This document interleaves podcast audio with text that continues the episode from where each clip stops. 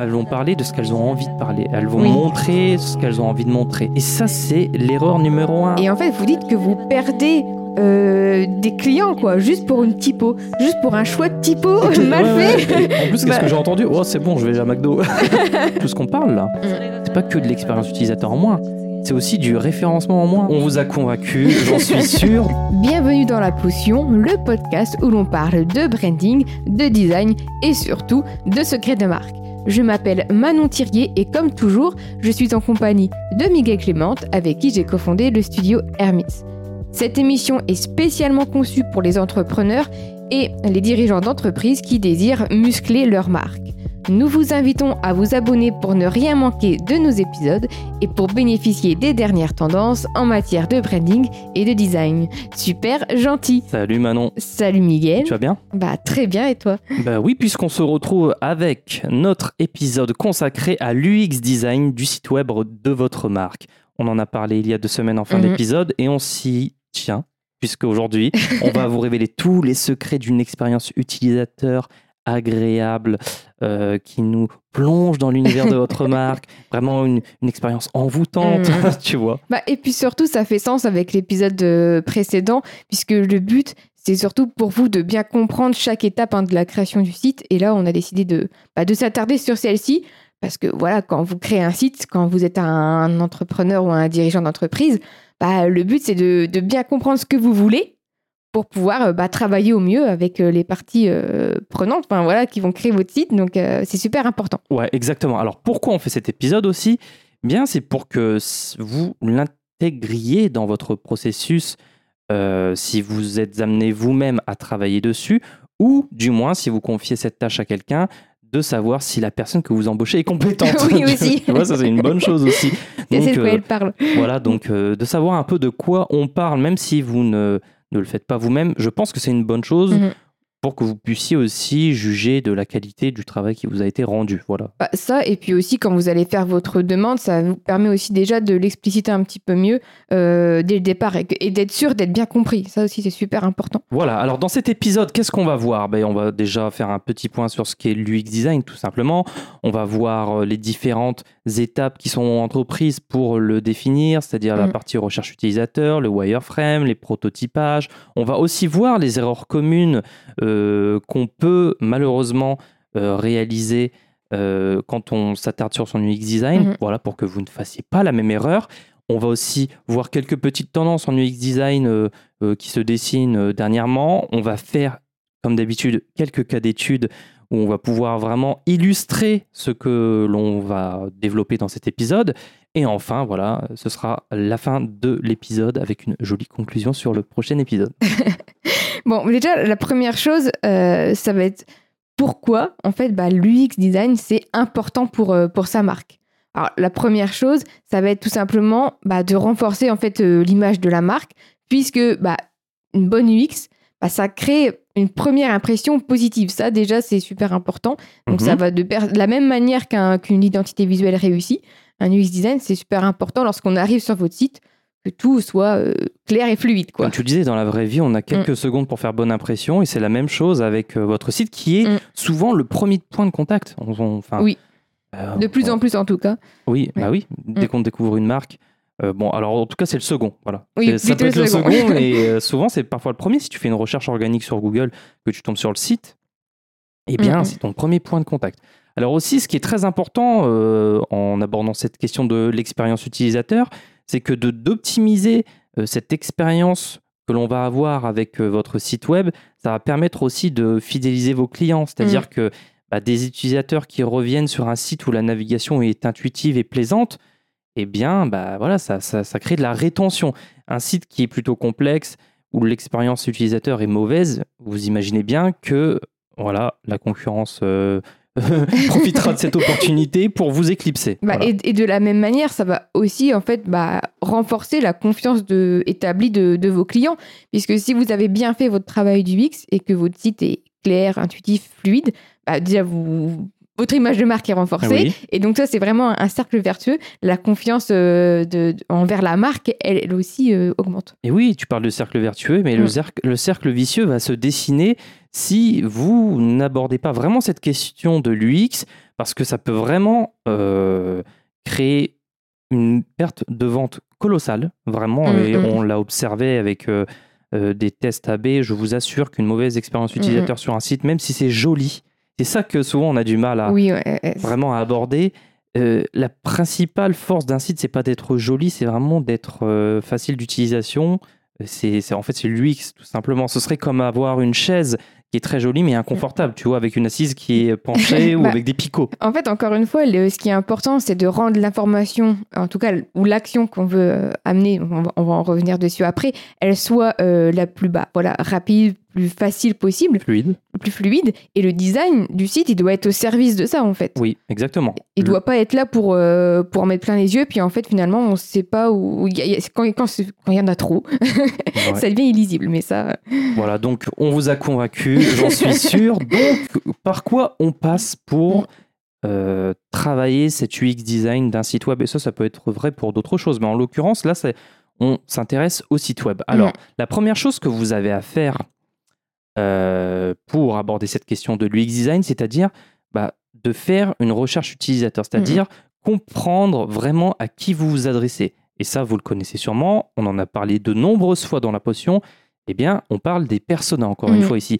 Alors, pour établir ces personas et en savoir le plus possible sur les personnes à qui vous vous adressez, en fait, votre client idéal, vous pouvez faire des enquêtes, euh, des interviews, c'est à peu près la même chose, euh, des tests AB, ça on en a déjà parlé, servir une version A, une version B d'une page pour voir celle qui performe le mieux. Mhm. Et voilà, pour en tirer des enseignements et garder effectivement celle qui marche le mieux. Voilà, il faut que vous mettiez tous les moyens en œuvre euh, possibles pour connaître en fait euh, bah, votre, votre, votre utilisateur comme si c'était euh, votre, Et puis, votre maman. Et puis surtout, quand on dit qu'il faut apprendre à le connaître, c'est surtout euh, connaître ses habitudes. C'est pas Mhm. juste euh, établir un profil d'une personne euh, qui aurait tel âge, euh, qui s'appelle comme ça, qui travaille euh, voilà, avec une profession, etc.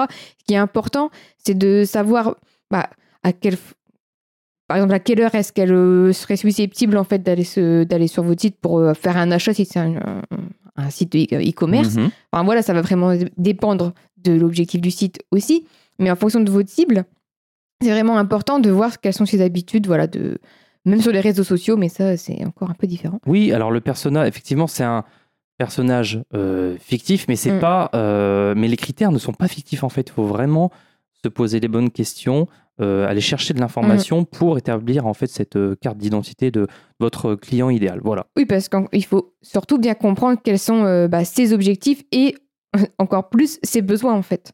Quel, quel est le besoin du client et quand est-ce qu'il arrive sur votre site, Mhm. qu'est-ce qu'il va chercher? Surtout Ouais, ça. exactement. Alors, qu'est-ce qu'on peut définir sur ce persona? Effectivement, on peut voir à quel groupe démographique il appartient. Euh, on peut aussi définir un, un profil en se basant sur des données euh, démographiques, euh, psychographiques ou comportementales. D'ailleurs, on peut imaginer des scénarios typiques dans lesquels ces personas interagiraient avec votre site web. Là, on parle de parcours utilisateur. Oui. Ça, c'est une question qui pourrait faire l'objet d'un- épisode. Et Mhm. l'idée, c'est vraiment de décrire un peu comme une petite histoire de, de votre petit persona qui navigue entre toutes les pages de votre site pour arriver à la su- à l'action que vous souhaitez euh, qu'il réalise. En l'occurrence, j'imagine, un achat. Ah, ça peut être un contact, un euh, voilà. En général, c'est un achat. Voilà. Vous pouvez aussi identifier les, les, les, les- freins ou les pain Mhm. points, voilà, euh, euh, identifier ces problèmes ou les défis auxquels bah, ces personnages sont, sont confrontés. Euh, et euh, au final, c'est le point final de le- du parcours utilisateur, c'est vraiment de cerner les objectifs et les besoins que, que ces personnages cherchent à, à accomplir en utilisant voilà, votre site web.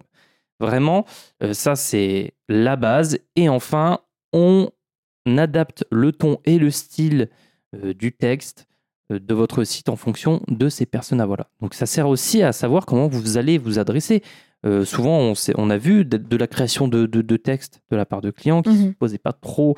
Euh, bon, par défaut, on vous voit souvent, mais dans certains cas, c'est pas forcément judicieux. Je sais pas, une, une, une audience plutôt jeune, tu vois, on n'aura pas forcément le même ton. Et là, on parle de ligne Ouais. éditoriale. Bah, le ton, même le, le champ lexical, en fait, ça peut être intéressant aussi de déterminer euh, à quelques mots. Voilà, si on s'adresse à des adolescents, bah, on va essayer de, de- d'en profiter dans sa manière de parler, peut-être à tutoyer, et enfin peut-être, c'est peut-être sûr, Mhm. et, euh, et à employer des mots qui leur parlent en fait tout simplement. Ouais. Alors, ensuite, dès que vous connaissez euh, sur le bout des doigts les personnes à qui vous vous adressez, euh, c'est l'étape de wireframing. Alors, Alors euh, qu'est-ce que le wireframing? En fait, c'est l'idée du wireframing, c'est de, c'est, c'est de, ça peut être fait sur papier. hein. C'est de définir la hiérarchie de ces pages. Donc, vous avez page A, page B, page C, voilà, où Mhm. vous parlerez de tel ou tel ou tel sujet. Et euh, de voir ça un peu comme un donjon, tu vois, avec des différentes pièces, c'est ça, où euh, tu aurais un objectif ou euh, une, une mini-quête dans chaque page, Mhm. voilà. Et l'idée, du... vas-y, je t'en prie. J'allais dire que moi j'aime bien dire aussi que le wireframe c'est un peu comme un, un squelette euh, de squelette, votre site. C'est vraiment avant de passer à l'étape de maquettage où là on va intégrer lui Mhm. sur, euh, sur, ce- sur votre maquette. Là le wireframe c'est vraiment déterminer euh, qu'est-ce qu'on raconte quoi. Euh, quelle histoire on va raconter sur le site, à quel moment on va avoir une, un call to action, à quel moment voilà. C'est un peu tout ça. Oui, c'est ça. Alors, avant de créer ce wireframe, voilà, on rappelle l'objectif initial. Voilà, euh, c'est super crucial de définir clairement les objectifs du site. Mhm. Ça, c'est important. Et ça, en termes de conversion, d'engagement ou d'information. Ça, c'est super, super important. Ensuite, euh, comme tu disais, hiérarchie de l'information. Donc voilà, on planifie la disposition des éléments sur les différentes pages, voilà, en mettant les informations les plus importantes en avant, Mhm. les call to action, ce genre de choses.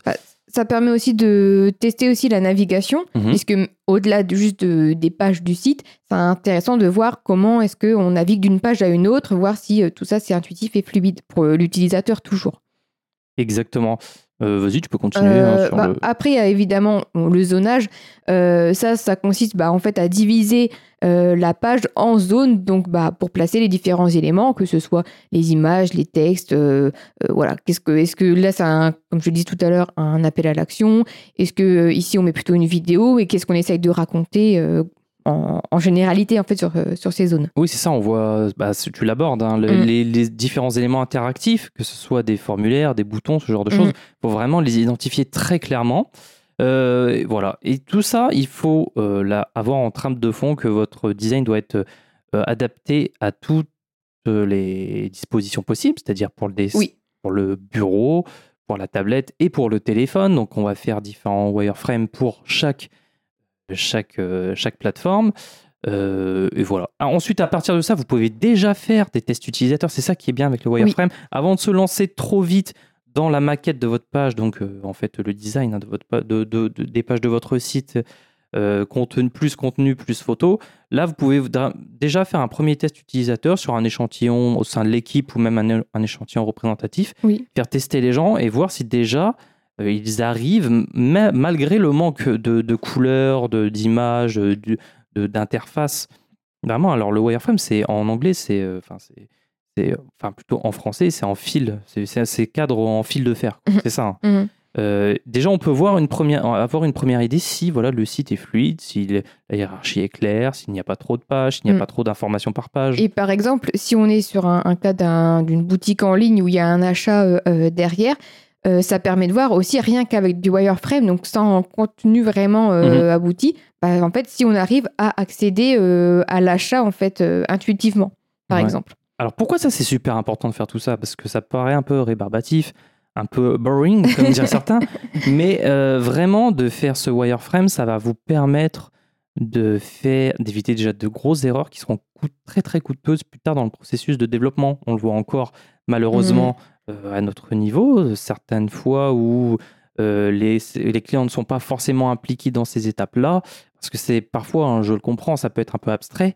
Mhm. Euh, bah, du coup, quand on arrive déjà à l'étape d'intégration, on se dit, euh, t- quand le client te dit Ah ouais, mais j'ai oublié ça, il faudrait le rajouter, c'est super important, bah, malheureusement, ça va être du travail à refaire en plus qui sera refacturé derrière, fatalement en fait. C'est Donc, ça. euh, donc c'est très important. Voilà. ça oblige parfois, suivant la demande, à, à repenser certaines choses quoi, et, euh, et à tout re- rebouger. Donc, euh, Mais ça, on, on- on- Mm. on le comprend, mais en tant que web designer, euh, ça implique tellement de choses de Mm, changer quelques petites sections. ça, vous ouais. imaginez pas en termes de fonctionnalité. euh, bon, c'est- une usine à gaz. Donc, vraiment, de faire les choses dans l'ordre, de prendre le temps de le faire, c'est super important et vous éviterez de perdre je vous assure, plusieurs centaines ou milliers d'euros. Et d'ailleurs, c'est vrai qu'on on, l'a pas euh, évoqué non plus, mais ça va être si dans le cas où vous euh, travaillez avec un développeur euh, derrière qui Mhm. développe le site, déjà de l'intégrer dans cette partie de wireframe pour avoir son retour sur les fonctionnalités mises en place aussi, en termes de ce qui est possible de faire ou pas, ça va être super important qu'il puisse prendre connaissance de ce que vous voulez faire. Quoi. Exactement. Alors dès qu'on a fait ce wireframe, on passe au prototypage avec la maquette, c'est-à-dire qu'on va lui donner de jolies couleurs, on va Mhm. maquiller, on, voilà, on va le rendre interactif. On peut déjà faire le, donc comme on le disait, hein, le, le wireframe peut être interactif. Oui. Alors pour ça, on utilise, euh, oh, il y a très connu, hein, Adobe XD, tout le monde connaît, mais nous on préfère Figma, c'est celui qui se démarque que très largement aujourd'hui. c'est celui qu'on Oui, utilise pour le plus. plusieurs rai- raisons. C'est interactif, ça permet de collaborer en temps réel. On peut partager facilement chaque, euh, chaque, euh, chaque élément du projet. Mm, mm. On peut avoir des feedbacks, des commentaires. Enfin, voilà, vraiment, ça permet d'avoir, déjà avec la solution gratuite, des fonctionnalités assez robustes et qui rendent vraiment accessible, même pour euh, les petites équipes ou les projets à budget très limité, Mm, euh, quelque chose d'avo- d'avoir quelque chose de vraiment très très efficace voilà donc ça c'est bon on va pas s'attarder là dessus c'est pas le plus important dans notre épisode là l'idée c'est vraiment aussi euh, de faire une introduction à l'UX design parce qu'on on n'a pas la prétention de tout dire sur l'UX design en un podcast mais au moins on vous donne les grandes lignes et à vous après d'approfondir euh, chaque point qu'on abordera dans cet épisode Mhm. et si vous le souhaitez, euh, bah, et qu'il y a un point vraiment que vous souhaitez qu'on développe, n'hésitez pas à nous poser des questions sur Instagram. voilà, à nous demander de, de faire un épisode sur tel ou tel sujet. On y réfléchira. D'ailleurs, on a déjà eu une réclamation euh, pour euh, plutôt euh, Création de contenu. Ah, voilà, c'est ça, aborder la création de contenu. Donc, si ça vous intéresse, je pense qu'on va s'attarder sur ça dans deux semaines. Oui, mais, voilà, mais voilà, juste pour en revenir au sujet, je t'en prie. bah, du coup, peut-être qu'on va voir tout simplement bah, les erreurs, en fait, les, on va dire les deux grosses erreurs les plus communes, des choses surtout à ne pas faire pour l'UX design. C'est peut-être le point le plus important de cet épisode. Ah. Je pense. Attention. Mais non, mais oui, non, mais tu as raison. Parce que Euh, là, c'est vraiment l'illustration parfaite. On va vraiment comprendre pourquoi c'est super important. Parce que là, on a de belles paroles, euh, bibliques presque, mais euh, ben, vous allez voir qu'en faisant certaines erreurs, eh bien, voilà, ça va être compliqué par la suite, hein, votre site. hein. Bon, déjà, la première chose, ça va être euh, bah, tout simplement en fait, d'ignorer bah, les utilisateurs. Première erreur. Voilà, première, première- grande voilà. erreur. Bon, elle découle de ce qu'on disait au début de l'épisode. Il faut, faut prendre en compte l'utilisateur. Eh bien, si vous l'ignorez, je vous assure que, bon, en fait, euh, ce serait comme écrire une lettre à un destinataire inconnu. Tu vois, on ne sait même pas à qui on s'adresse. Oui, et puis en plus, par exemple, un, un exemple simple, euh, vous, vous êtes en train de créer votre site, vous êtes habitué, par exemple, à utiliser euh, des applications, votre téléphone, ouais, ou euh, voilà, aller régulièrement faire des réservations ou des achats en ligne, mais vous proposez un service qui est, par exemple, adressé à des personnes euh, qui ont un certain âge. Euh, vous, vous allez concevoir bêtement, entre guillemets, Mhm. le site avec une utilisation qui vous semble cohérente et compréhensible, Mhm. mais peut-être qu'elle ne l'est pas en fait pour euh, votre cible, qui elle est moins habituée à euh, visiter euh, ce genre de site. Donc si vous ignorez ça, euh, bah en fait vous allez un peu euh, dans le mur quoi, parce que finalement vos utilisateurs ils vont arriver sur votre site et puis euh, bah ils vont rien comprendre, ils vont partir quoi. Mais ça va même plus loin que ça, parce que ça paraît bête. Euh, Tout le monde doit- enfin, vous nous écoutez, vous dites, ah, c'est c'est un peu bête comme conseil ce que vous nous dites, Manon et Miguel. Évidemment que je vais prendre en compte l'utilisateur. Mais je vous assure que vous, parfois, enfin souvent, ceux qui ignorent l'utilisateur ne s'en rendent même pas compte. Mm. C'est-à-dire que, euh, et c'est souvent ça le problème, les, les, les personnes, donc euh, les, parmi nos auditeurs, on a des, des entrepreneurs ou des, voilà, des indépendants, mais même les, chez les marques, elles partent souvent euh, de, de, de, de cette posture où elles vont dire, euh, elles, vont, elles vont parler de ce qu'elles ont envie de parler, elles vont Oui. montrer ce qu'elles ont envie de montrer. Elles, et ça, c'est l'erreur numéro un. Ce serait comme dans une conversation mondaine où vous n'allez que parler de vous. Mhm. C'est vraiment pas ce qu'il faut faire. Là, il faut vous dire, mais qu'est-ce que l'utilisateur va attendre de moi? Euh, Qu'est-ce que- qu'est-ce qu'il cherche comme information? Qu'est-ce qu'il cherche comme euh, solution à son besoin et pas Mhm. simplement que vous créiez votre site et que vous dérouliez euh, euh, voilà votre beau discours, regardez comment on est les meilleurs, regardez comment c'est joli, c'est beau. Et c'est aussi pour ça que ça va être super important de faire euh, bah, des recherches et puis surtout des interviews, des euh, alors on parlé des tests AB, etc. Mais vraiment vous intéresser au plus profond de Oui. votre persona pour vraiment comprendre ce qu'il attend de votre site. Parce qu'on a tendance à faire des à avoir des a priori et à se dire Oui. bah je sais que moi c'est ça voilà ils vont attendre ça de mon site Mhm. mais sans vraiment euh, le savoir avec certitude Mhm. sans avoir fait euh, études de marché Bah, une enquête c'est pour Voilà. ça qu'on fait un benchmark au Mm. début de, de, de la création d'un site web. Mm. C'est-à-dire qu'on va s'intéresser déjà à ce qui se fait un peu dans la concurrence, ce que ce qu'attendent les gens. On regarde un peu les, euh, les études euh, qui, qui sont sorties récemment dans notre secteur pour vraiment adapter euh, notre discours, ce qu'on va Mm. montrer. Montrer ce que les gens cherchent et pas ce que vous pensez être bon. Mm. Euh, c'est- enfin, je Parfois, sais pas si je suis surpris, assez quoi. clair. C'est ça, en fait, qui est surtout, c'est que vous pouvez vraiment être surpris sur euh, Du décalage. du décalage entre ce que vous Mhm. pensez euh, que votre euh, client attend et ce qu'il attend vraiment, quoi. Et c'est souvent ça. hein. Mm. Et du coup, on tombe dans la dans l'autopromotion. C'est ça. C'est un peu le même syndrome qu'on a avec les comptes sur les réseaux sociaux des marques. Beaucoup, beaucoup de marques ne font que parler d'elles. Et ça, on en a parlé de nombreuses fois dans Mm. nos épisodes. Épisode consacré, voilà, euh, à Instagram par exemple, euh, Mm. voilà, on- ils vont en faire des caisses, regardez, regardez. Mais en fait, partez du principe, comme pour les réseaux sociaux, que votre site, tout le monde s'en fout totalement. Personne va venir pour vos beaux yeux, Mhm. euh, à moins que vous appeliez Nike ou Adidas ou je ne sais pas quoi. Mm. Mais tout le monde s'en fiche. Proposer du contenu qui va intéresser les gens. Et ça, il y a de grandes marques qui l'ont compris. Funky Veggie qui crée du contenu spécifiquement pour ensuite créer du top of mind sur leur marque en faisant des podcasts, en faisant des recettes, ce genre de Mm. choses. Sur Instagram, ils sont très forts. Encore une fois, proposer du contenu euh, qui va intéresser les gens. Voilà. Et ça, ça participe de l'expérience utilisateur, encore une fois. Mm. Et, euh, et bah, pour résumer, hein, euh, le fait d'ignorer un peu vos- cet utilisateur, Quelles sont les conséquences de bah, voilà, que- quelles vont être les conséquences? Alors, bah, la première chose, ça va être évidemment une compréhension limitée. Donc ça, on, comme on l'a dit, si vous euh, ignorez en fait les retours bah, des utilisateurs, parce qu'il y a ça aussi, euh, vous pouvez lancer votre site, puis finalement vous allez avoir des retours, puis vous allez vous dire oh il est bête, il a, il a pas compris. Mm. Moi je suis sûre que ça fonctionne. Vous écoutez pas ce qu'on a à vous dire, puis vous persistez. Voilà, bon là ça, ça, c'est pour vous en général ça va être compliqué si vous euh, rattrapez Ouais, pas le tir ouais, à ce ouais. moment-là. Donc euh, il y a ça aussi, bah ça, c'est-à-dire que vous allez euh, en fait bah, sans prendre en compte en fait les retours des utilisateurs, euh, vous allez en fait centrer, en tout cas vous vous centrez sur des fonctionnalités bah, qui vont peut-être pas être essentielles euh, pour votre site et du coup bah, vous allez gaspiller en fait euh, bah, des ressources précieuses, même euh, en tout cas de l'argent parce que vous allez développer des choses qui sont pas adaptées. Oui, bien sûr, combien de fois on a vu ça hein Ah, mais Mm. ça, c'est, j'aimerais bien avoir si, ce serait bien qu'on ait ça comme fonctionnalité, mais en fait, ça se trouve, ça sert à rien. Ouais. Et Et on perd du temps à en discuter, à le faire. et puis vous ne faites Mm. pas une fonctionnalité qui, elle, serait euh, beaucoup plus importante. Et du coup, bah, derrière, vous allez devoir euh, retravailler euh, sur tout ça. Alors, c'est un, un coût énorme, finalement. euh. Alors, ne parlons même pas de, des conséquences de- sur votre réputa- réputation. hein. Ça, je peux vous dire que une mauvaise expérience utilisateur en ignorant ce dit utilisateur, Mm. ça fait très mal à long terme, je vous assure. Euh, ça peut même se répercuter sur les avis Google. hein. Ça, on le connaît bien. Donc, euh, vraiment, euh, on prend en compte l'utilisateur. Les coûts de correction, ça, c'est. Voilà. On- Mm. Au bout d'un moment, il va falloir faire quelque chose parce que si ça ne vend pas, il faut, faut, faut bien changer de, de méthode. Correction en plus, donc du coup, de l'argent en plus. Les taux de conversion vont être catastrophiques. La fidélité des clients, on n'en parle même pas.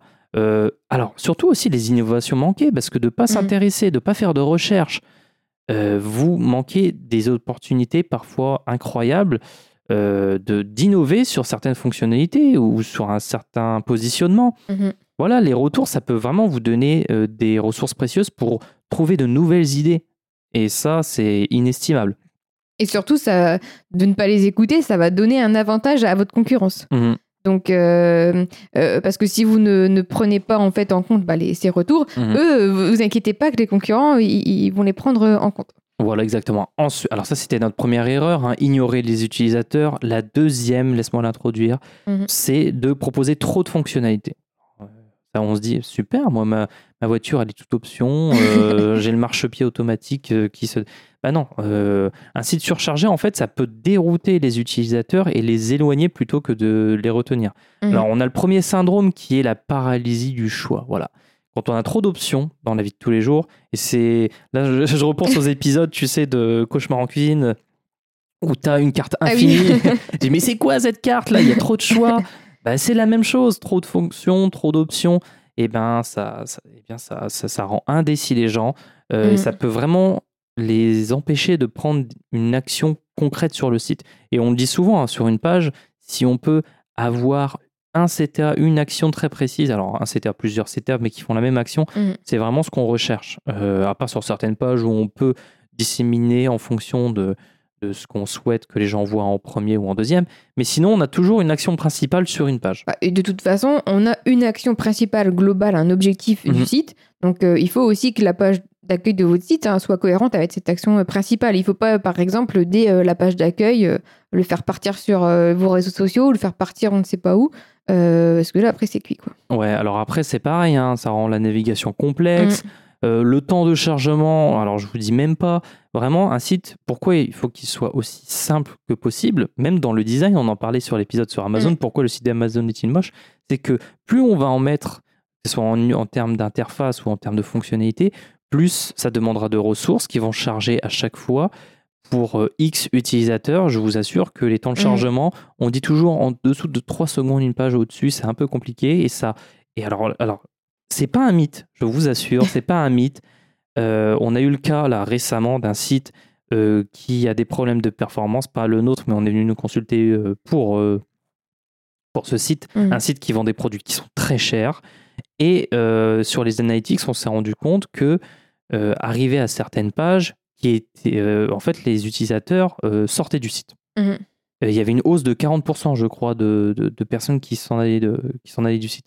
Et c'était précisément dû à euh, quelques secondes en plus de chargement de page. Tu Mm. vois, c'est- vraiment incroyable. Et ça, c'était dû à quoi? On a regardé dans, dans, On a fait un test et on se rend compte qu'il il manquait quelques images qui étaient en 404 qui, donc, euh, qui Mm. n'étaient plus trouvables. Et du coup, ralentissaient les pages. On perdait de ce- presque 3 secondes par page. T'imagines que là, en termes d'expérience utilisateur, c'est catastrophique. Les gens vont ailleurs. Alors déjà, parce que c'est... Si tu dois naviguer entre différents... J'ai failli dire le produit. si tu navigues entre différents produits et qu'à chaque fois, tu tapes 2-3 secondes de latence, euh, enfin, pour les gamers qui nous écoutent, ça doit être incroyable. voilà, c'est- tu tu Bah, as envie de mourir, Le quoi. temps global, en fait, passé sur le site pour au final bah, arriver à l'action qu'on Ouais. attend, elle va être trop longue. Quoi. Et au bout d'un moment, bah, le, bah, votre prospect, enfin, votre client, il va, il va lâcher l'affaire. Il va juste aller ailleurs. Voilà. ouais. Et, et ça rejoint un peu euh, le point suivant, en fait. C'est que si vous euh, proposez trop d'informations et que du coup, la distraction, en fait, Mhm. elle est trop importante sur le site, vous avez même trop d'éléments visuels euh, sur votre site, bah, ça va le distraire. Alors, peut-être qu'il va passer au départ un peu plus de temps sur le site parce qu'il va regarder, mais en fait, euh, bah, je suis pas sûre qu'au bout d'un moment, il, il va peut-être oublier en fait pourquoi il est là.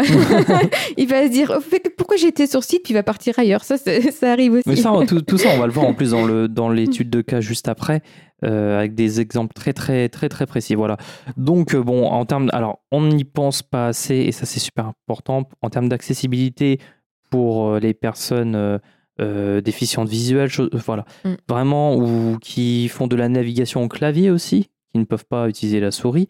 C'est très important d'avoir un site qui est simple à naviguer vraiment. Et là, c'est ça, c'est presque une question éthique. Voilà. Et mais si vous n'êtes pas éthique, ce que je doute parce que dans notre communauté, on n'a que des gens qui sont éthiques, euh, sachez que des problèmes d'accessibilité, de vitesse, tout ce qu'on parle là, Mm. c'est pas que de l'expérience utilisateur en moins, c'est aussi du référencement en moins. parce que en fait, Google va le prendre en compte tout ça. S'il voit que votre site, il est pas, euh, il est trop complexe, le sitemap, on envoie un sitemap euh, à Google, Mhm. voilà. Ouais. S'il voit que le sitemap est trop complexe, que les liens, voilà, ça n'a pas de sens, euh, que c'est trop compliqué, que les pages sont trop longues à charger, eh bien, il va vous pénaliser. Et je vous dis, c'est peut-être un des premiers critères. Hein. C'est pas, croyez pas que c'est les mots-clés qui vont réparer la chose. hein. Je vous assure, vous pouvez taper euh, les mots-clés que vous souhaitez dans votre page, ça fera rien du tout. En fait, j'ai un exemple là d'un site concret parce que j'en ai parlé avec quelqu'un récemment, mais je Ouais. sais pas si je peux clasher parce que. Bon, et si, tu peux, et hein. citer le site. C'est ton Euh, podcast, tu fais ce que tu veux. hein. Non, parce que en fait, bon, nous on est d'Amiens, ça, je pense que vous le savez tous, mais on a un cirque, on a le fameux cirque Jules Verne. Ouh. Ah ouais, ça, ça- ça- c'est même pas un visage masqué, quoi. C'est là, tu tapes. euh, Vas-y, vas-y. Et euh, non, en fait, le cirque, euh, enfin le, le site du cirque, par exemple, il a en tout cas un parcours utilisateur et un, un UX qui est euh, complètement décalé Mhm. et qui, euh, en fait, perd complètement l'utilisateur, ce qui fait que euh, pour trouver une information simple, rien que des horaires ou ce genre de choses, bah, en fait, les utilisateurs ne trouvent pas. Donc, ils, ils passent leur temps à appeler, à aller au cirque pour trouver des infos euh, banales, quoi. Et oui, mais tu. oui, Alors, vous vous rendez compte, voilà. Alors, le site est censé euh, décharger hein l'équipe du cirque, voilà. On est censé. Euh, c'est censé être un outil qui leur facilite la vie. En fait, c'est pire que ça. Les gens vont donc appellent, quoi. C'est Et ça. c'est c'est un truc de fou. Ça, plus euh, des pages, en fait, que même les personnes qui site ne savaient plus qu'elles existaient. tu retombes Donc, sur une euh, pages. Ah, mais c'est une page perdue, Ah, tu vois. non, mais voilà, c'est c'est pour vous dire euh, que c'est super important de penser à tout ça en, en amont. quoi. L'impact que ça peut avoir, en fait, sur, euh, sur Ouais. votre entreprise, euh, je pense que vous, ouais, vous devez en avoir conscience. Ouais, voilà. Alors, pour passer à la suite, quelques petites tendances euh, en termes euh, d'UX. Alors, le dark mode, moi, pff, ok, bon, j'ai pas vraiment d'avis sur la question. C'est-à-dire de proposer une version de, vo- de votre site euh, en noir, avec, sur fond noir, Mhm. quoi, donc on inverse les couleurs. Alors, il faut savoir que euh, on peut paramétrer euh, le fait de l'avoir en dark mode automatiquement, on n'est pas obligé de tout refaire, mais souvent ça marche très mal. Alors moi j'ai un exemple, par exemple l'application euh, d'Amazon. Tu vois, on parlait d'Amazon. Oui. Euh, Il y a plusieurs éléments qui sont illisibles parce que le, en fait le texte ne, passe, ne devient pas blanc. Tu Ah, donc c'est ouais. noir sur noir. en fait, donc, ça, mais ça applique juste un fond noir et puis. euh, voilà. Euh, donc euh, bon, il faut se poser la question. En tout cas, si ça, euh, si ça arrive sur notre site, euh, qu'il passe en noir, enfin en couleur inversée, il faut faire attention que ça marche bien. Euh, mais bon, après, voilà, apparemment, ça réduit la fatigue oculaire. Bon, pourquoi pas. Et euh, ça économise aussi beaucoup de, euh, de batterie sur les écrans Ouais. OLED, apparemment. Et puis, et puis surtout euh, sur, sur téléphone, je pense qu'on a plus tendance à utiliser les dark modes sur téléphone que, Mhm. sur, que sur bureau. Donc, donc c'est voilà, c'est à, prendre en compte si vous visez une cible qui utilise énormément le téléphone. Ouais, moi, moi j'aime bien cultiver ma, mon astigmatie euh, sur écran en mettant 32 pouces, euh, lumino- luminosité maximale, tu vois, c'est très important pour moi. Voilà. Et ensuite, les micros-interactions, ça, c'est euh, des choses qui sont à travailler aussi lorsque vous vous penchez sur l'UX design, c'est-à-dire bah, toutes ces petites animations qui rendent euh, la navigation et l'interaction plus agréables. En fait, d'avoir des petites animations sur certains éléments, ça va vous permettre d'avoir un feedback visuel, c'est-à-dire d'avoir un retour immédiat sur une action que vous avez fait, donc comme un bouton qui change de couleur lorsqu'on clique dessus. Ça, c'est des questions qu'il faut se poser. Ça Mhm. permet aussi de guider l'utilisateur avec des animations euh, subtiles, hein, toujours, hein, n'en faites pas des caisses non plus, des, an- des- des animations subtiles qui peuvent guider l'utilisateur à travers euh, le flux d'interaction, comme un effet de glissement, par exemple, qui indique, euh, euh, voilà, ou pour faire Mhm. Ça défiler crée quelque un peu un mouvement, une direction en fait qui va amener vers euh, l'action, qui va inciter à aller cliquer sur le bouton, qui va voilà. Voilà, et ça, ça permet Mm. vraiment d'engager davantage les utilisateurs parce Mm. qu'on a une expérience qui est davantage mémorable, on a une esthétique qui est plaisante parce qu'avec des animations bien conçues, bah, ça touche, ça ajoute, voilà, c'est un peu du mal, hein, dimanche, ça ajoute euh, une touche d'esthétique qui améliore vraiment euh, bah, l'expérience globale, comme je, comme je le disais. hein. Et puis surtout, ça peut euh, bah, augmenter l'engagement, puisque bah, l'interaction en fait euh, va être plus engageante et mémorable sur Oui, ces, ça, hein. sur ces éléments-là en fait. Ouais. Et ensuite, au niveau du chargement, euh, d'avoir des petits éléments qui montrent qu'on est en train de, de charger, bah, ça permet de rendre l'attente un peu moins insoutenable, si tu veux, tu vois. Oui. Donc d'avoir un petit chargeur, un petit loader, c'est- ça peut être pas mal. Euh, voilà. Et puis surtout, bah, les transitions aussi, hein, c'est toujours intéressant d'avoir des transitions euh, qui permettent bah, d'adoucir un peu, euh, un peu, un peu de ces transitions, et surtout sur les applications quoi. Ça, Ouais. ça va être super important. Ouais. Alors, enfin, on y arrive zé- aux cas d'études. Bon, voilà, c'est des, des cas particuliers. On va pas faire non plus 105 ans sur, euh, sur chaque exemple, mais on, va, on a voulu illustrer euh, avec un exemple que vous connaissez tous, un succès euh, connu grâce à une UX euh, amélioré Mhm. et un échec malheureusement à cause d'une UX totalement ratée. Donc le premier cas, si tu veux bien nous parler Manon de d'Airbnb. Tiens, encore une fois Voilà. Airbnb. Euh, bon, Airbnb, je, je pense que ça, ça ne sert à rien de présenter euh, ce qu'est euh, Airbnb. Mhm. Euh, mais en fait, du coup, sur euh, leur site et sur l'application, bah, l'accent, il a vraiment été mis sur la simplicité, en fait, et euh, l'efficacité. Donc, par exemple, bah, on a un design qui va être épuré et facile de navigation. Je pense que quand vous allez dessus pour chercher une réservation pour une ville ou une durée, bah, vous avez aucune difficulté, en fait, à, Mhm. à trouver l'information. Puisque, bah, justement, le, bah, le moteur de recherche, en fait, il est très intuitif. Euh, aussi, ah, on a des photos de haute qualité. Donc, c'est-à-dire que bah, les images, euh, bah, surtout pour ce type de, d'application, on est quand même sur le voyage, hein, ça parle de Ouais. voyage, même si on réserve une- juste une chambre. Euh, et du coup, ou, ou plus qu'une chambre, mais, mais voilà, euh, c'est vraiment un élément clé en fait euh, pour Airbnb d'avoir des, des photos qui soient des logements qui soient vraiment de bonne qualité. Ouais, c'est ça. Après, il y a aussi les avis d'utilisateurs qui sont super importants, Mm. qui sont mis en avant directement au sein de, du- de, de l'application. hein. Et ça, ça ajoute une couche de confiance Mhm. qui aide vraiment à prendre une décision euh, aussi importante que euh, l'endroit où on va loger pour ses vacances, le moment tant attendu de repos.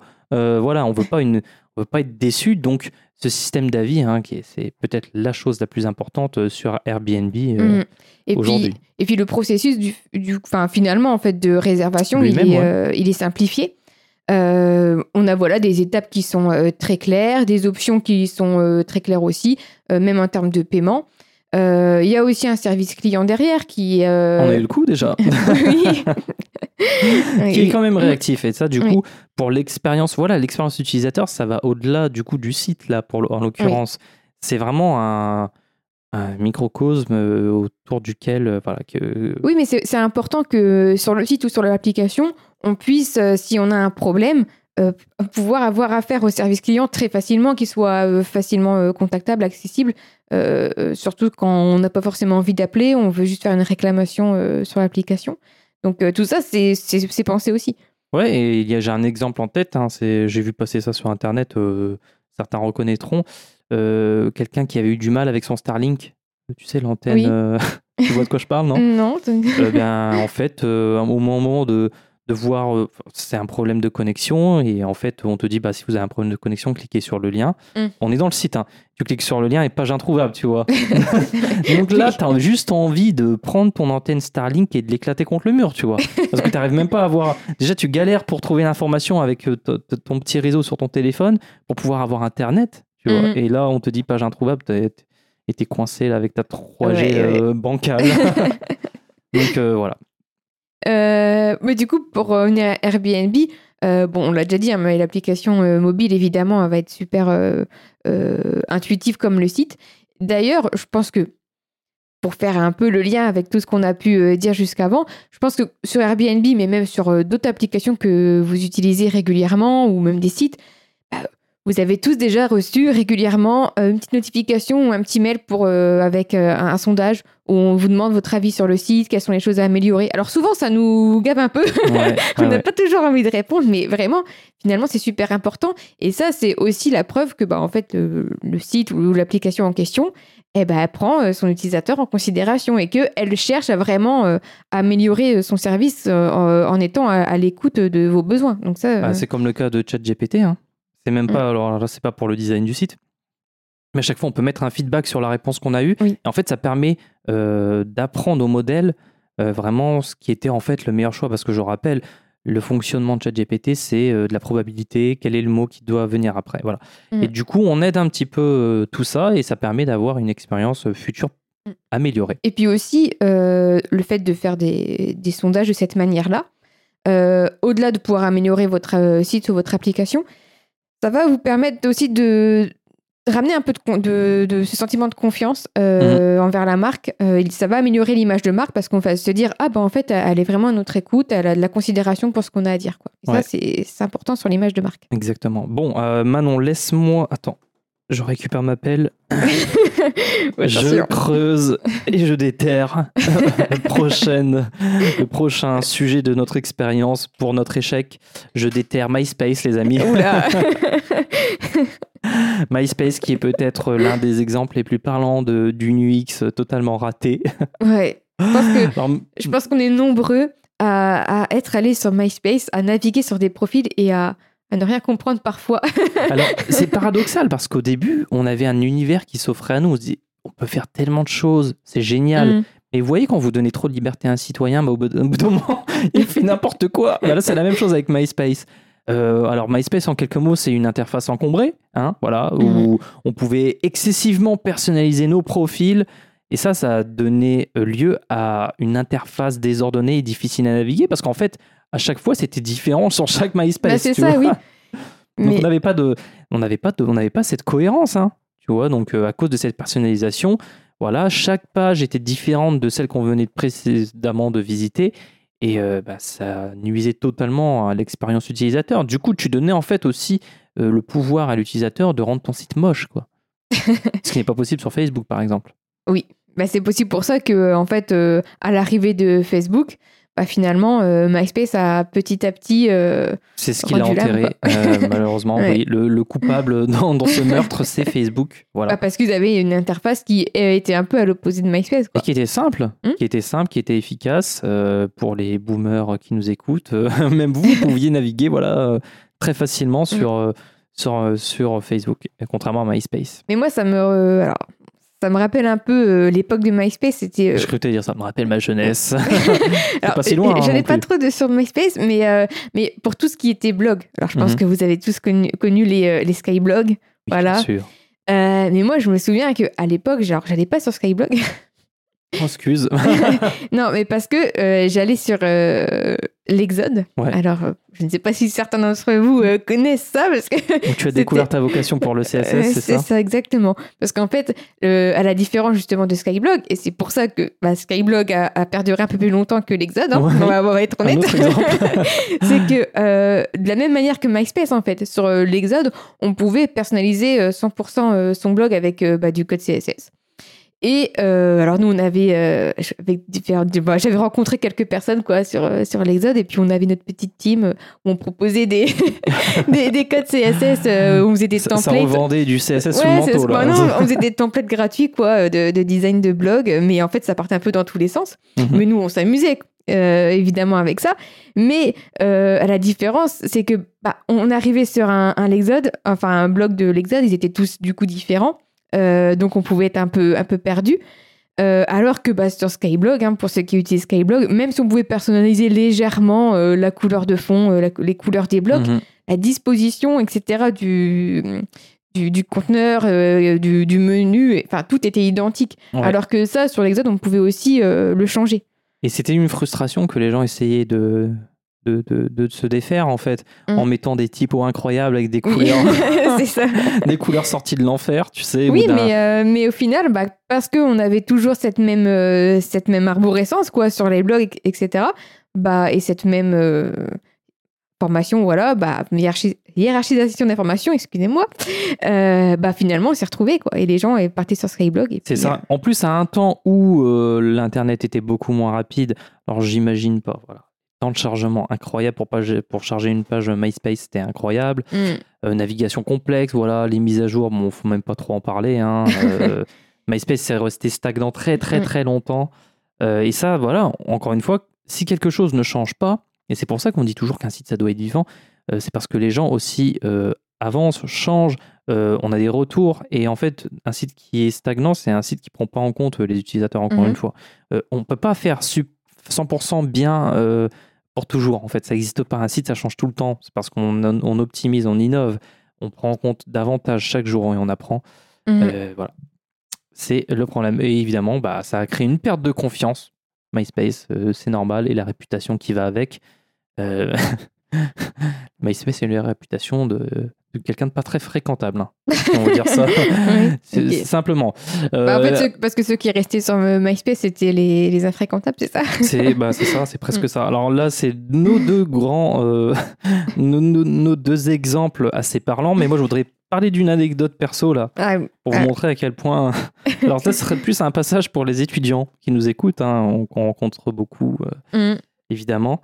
Euh, alors, j'ai un exemple pour vous montrer à quel point un site ça peut être super compliqué. Alors, si tu veux, j'ai eu un- le cas d'un- d'un- du- d'une étudiante qui devait créer un site web pour. euh, pour une marque de sac, euh, enfin, des trucs qui. Des sacs, euh, enfin, une couturière qui faisait des sacs euh, faits main, c'est ça? C'est ça. Alors ça partait mal parce que on- ça ressemble beaucoup à du désigual, si tu veux.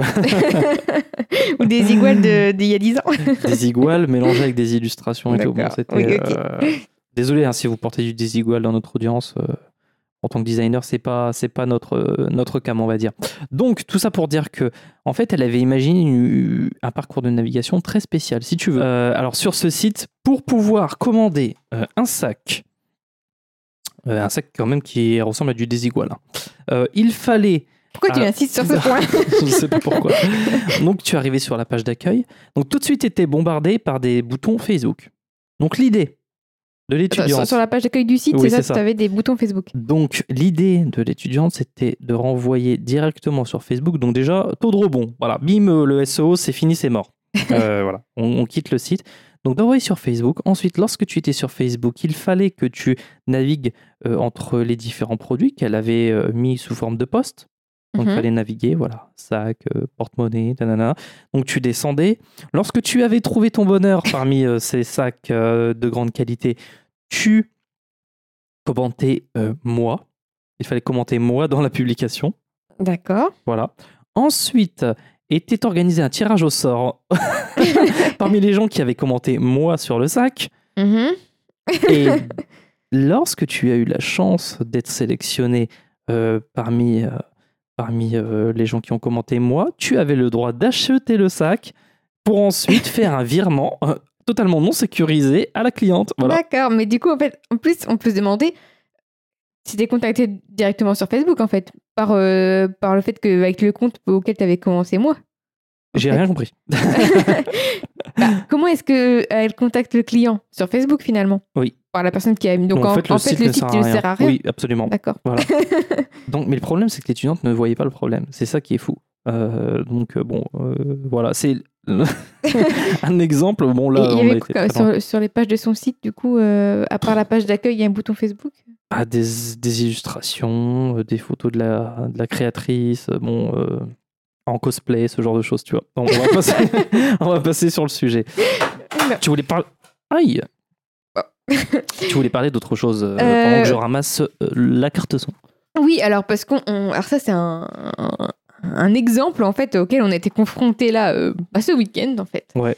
Euh, Est-ce que, alors je pense que certains d'entre vous connaissent Gomu, euh, Gomu Burger. Alors c'est cette nouvelle chaîne de burgers euh, à base de pain bao.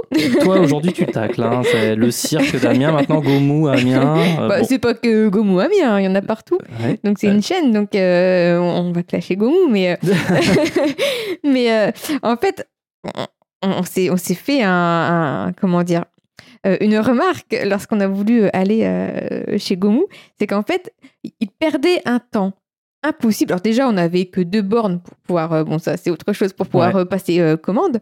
Et en fait, les personnes qui arrivaient pour commander, euh, en fait, on s'est rendu compte qu'il y avait une queue énorme et que ça prenait énormément de temps parce qu'en fait, la typo, rien que le choix de la typo qui avait été faite était illisible. Ouais. Bon, j'exagère peut-être en disant illisible, mais vraiment Non, très très ouais, non, non, c'est difficile. ouais. du déchiffrage.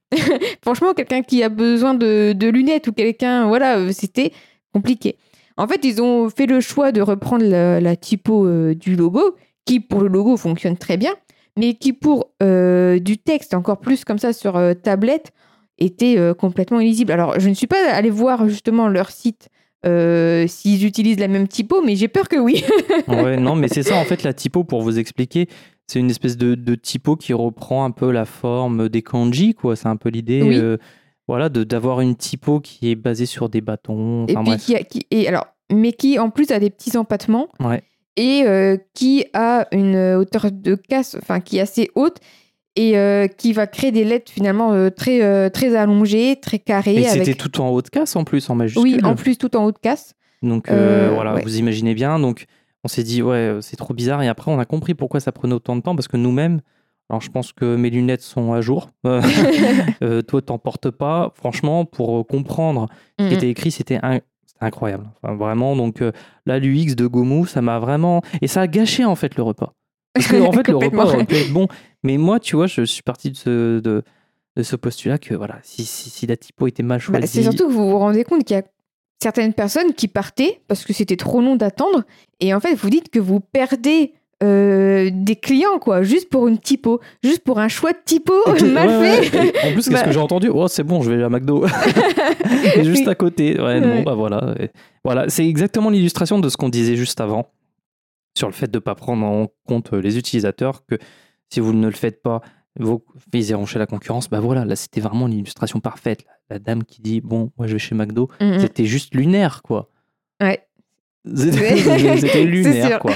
Voilà, donc on conclut cet épisode avec cette petite histoire. Voilà, on vous rap- rappelle que l'UX, c'est crucial pour le Mm. succès d'un site web et par extension pour l'image de votre marque. Voilà, donc si vous avez aimé cet épisode euh, et que vous avez trouvé votre compte, si on a fait le boulot, faites-nous le savoir. Partagez la potion et assurez-vous de nous suivre sur Instagram pour ne rien manquer de nos prochains épisodes. Mais surtout, si vous avez vraiment apprécié ce contenu, merci infiniment de prendre 10 petites secondes de votre temps pour noter le podcast, mettre 5 étoiles sur Apple Podcast ou sur votre plateforme de votre écoute euh, de, de- de votre choix, euh, votre, votre plateforme préférée. Voilà. Euh, vraiment, vos évaluations, ça nous aide à toucher un public plus large et ça nous permet d'avoir des retours précieux pour continuer à nous améliorer toujours et toujours. Nous aussi, on vous prend en compte. Voilà, exactement. C'est le meilleur moyen, d'ailleurs, que vous avez à votre disposition pour nous remercier. Qu'on le fait gracieusement. Mm. Euh, et comme toujours, si vous avez des questions ou des sujets que vous souhaitez euh, qu'on aborde, bah, faites-nous nous savoir. Euh, voilà, c'est super important. Même si le sujet du prochain épisode est déjà, est déjà décidé, on ne vous écoutera pas Mais, sur cette fois-ci. Et, et même si vous avez des petites anecdotes euh, aussi à nous raconter, comme, euh, comme le cas là de, du site de Martine ou de, Ouais, ou de, mettez-nous ou de Gomu, ouais, ouais. mettez-nous un peu vos, vos, et dis donc, j'ai du mal à parler aujourd'hui. vos anecdotes euh, un, peu, un peu marrantes, comme ça, un peu incongrues, euh, sur des. Voilà, sur l'expérience utilisateur, euh, ça, ça peut être sympa. Ouais, clashez-vous aussi. bon, sinon, on se retrouve dans deux semaines pour l'épisode consacré à la création de contenu Mhm. pour son site web. Qu'est-ce que vous devez créer pour votre site web en fonction de votre marque, de votre secteur? Vous vous dites sûrement, mais encore un article de blog, je ne sais pas quoi écrire, je vais me répéter, je vais parler de moi. Mais qu'est-ce qui pourrait intéresser les gens? Qu'est-ce qui pourrait faire venir des gens? Qu'est-ce qui pourrait améliorer le référencement? Eh bien, on va tout vous dire. Vraiment, on va vous servir sur un plat tout ce qu'il faut savoir pour créer du contenu efficace qui sert à quelque chose et mm. pas voilà jeter un pavé dans la mare. On se dit à dans deux semaines. C'est ça, à dans deux semaines. Salut Manon. Salut Miguel.